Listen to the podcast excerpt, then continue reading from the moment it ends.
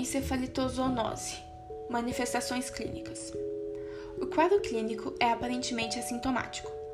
Lesões macroscópicas estão ausentes. Microscopicamente, evidenciam-se lesões focais no cérebro em forma de pequenos granulomas disseminados, com ou sem necrose. Os granulomas são compostos de células inflamatórias monocelulares com parasita no seu centro, havendo infiltrado perivascular ao redor dos granulomas. Ocasionalmente ocorre meningite não supurada.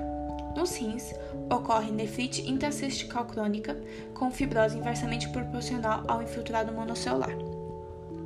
Os parasitas podem estar livres na luz dos tubos renais. Diagnóstico: O diagnóstico é feito através dos sinais clínicos, que são eles: encefalite, placentite, aborto, problemas oculares como catarata e glaucoma e morte súbita. Profilaxia: os esporos podem sobreviver até seis semanas no exterior a uma temperatura de 22 graus Celsius.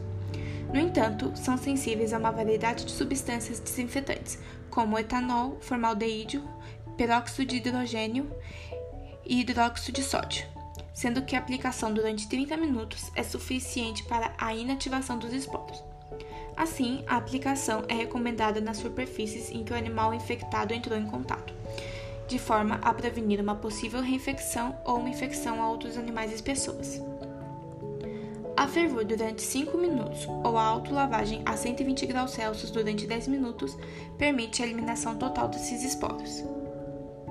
Tratamento: O abendazol é o fármaco de eleição para tratamento em seres humanos e era um dos fármacos mais utilizados para tratar os coelhos com a mesma condição pelo fato de ser bastante eficaz na eliminação do parasita, principalmente a nível renal, sem causar efeitos colaterais.